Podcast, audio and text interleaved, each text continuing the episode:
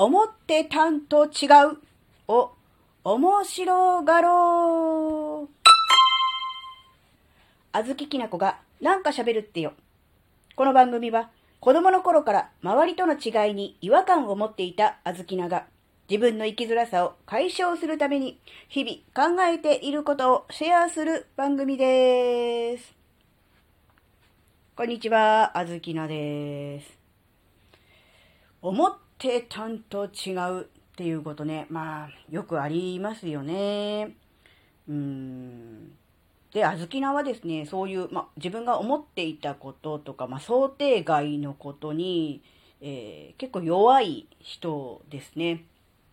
うん、というのはですね、自分の中で、えー、あらかじめ、えー、こういう風になったらこうなるであろうみたいな予想というか、まあ、妄想というか、そういうものをね、自分の中で勝手に頭の中で作っちゃってるところがあるんですね。ですが、やっぱりそれ通りにいかないことの方が多いじゃないですか。例えばですね、うーんとね、SNS の投稿とかでもそうですし、個人的な、まあ、LINE とかなどのメールとかでのチャットとかのやり取りでも何でもそうなんですけど、こういうふうに、えー、返事をしたら、相手からこういう返しが来るであろうという予測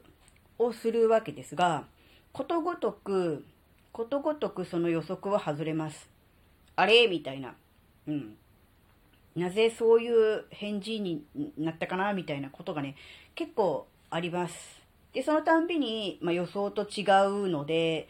まあ、がっかりすることのが多いわけなんですね。えー、ね、あの、嬉しい方、いい方に、えー、裏切られるというよりかは、えがっかりさせられる方が圧倒的に多いので、ああ、そう来たか、みたいな感じで、なんだろうな、がっかりしちゃうんですね。で、まあ、うーん、なかなかこう、心が通じ合えてないな、みたいなね、そんなことをね、考えて、ちょっと寂しくなったりもするんですが、その考え方ちょっとね、違うなってちょっと思ったんですよ。なんでかっていうと、同じことを、えー、メッセージでもらったとしても、人それぞれじゃないですか、受け取り方って。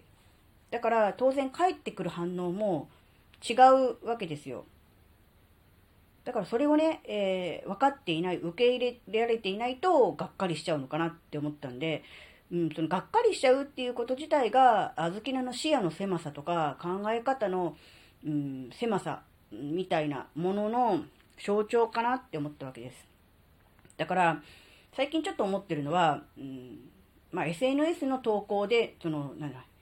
リプライとかもそうですし、あといろんなもののコメントとかもそうなんだけど、うん、予期しないコメントが、メッセージが来ることって結構あるんですね。ええー、みたいな。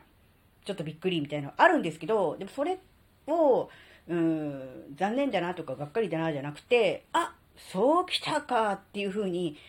面白がれると、なんか楽しくなってくるなってちょっと思ってるんですよ。うん。なんだろうな、思ってたんと違うっていう風にこう怒る最後の部分がこうびっくりマークみたいな感じで、そうじゃないんだよっていう意味での思ってたんと違うじゃなくて、あ、そっか、思ってたのと違うわっていう感じの、なんだろう、もうちょっとこう、興味津々みたいな、面白がっちゃうような意味での思ってたのと違う、そうきたかみたいな、なるほどみたいな、そういう風なスタンスの方のが、絶対楽しいし、絶対うまくいくし、その方が、なんだろう、みんな幸せって思ったの。みんな幸せっていう言い方はちょっとあの、あれかもしれないけど、少なくとも、あの、あずきの自身は嫌な思いにならないし、うん、相手も嫌な気持ちにならないかなって思った時に、うん、あ、そう来たね、みたいな。だから、なんだろうな、こう、ボクシングでこう、ジャブを打って、自分がこうしたら相手もこう来るだろうなって思ったら、思わぬところからこう、攻撃が来て、わって、だって一瞬はダメージ食らうんだけど、おそう来たねっていう感じの方のが、なんだろう、いいのかなって。相手が思わぬところからパンチを繰り出してきてダメージを受けて、それで、あ、まさかそんなところから来るとは想定していなかった、想定していなかった自分はダメだって思っちゃうと、もう足腰に来て、もう倒れちゃうじゃないですか。何の話だっていう話だけど、それよりも、お、そう来たねって、じゃあ、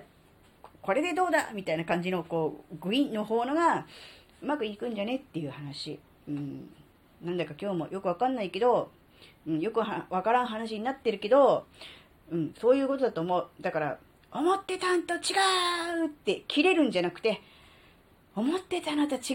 って喜んじゃう。そっちの方がいいよっていう話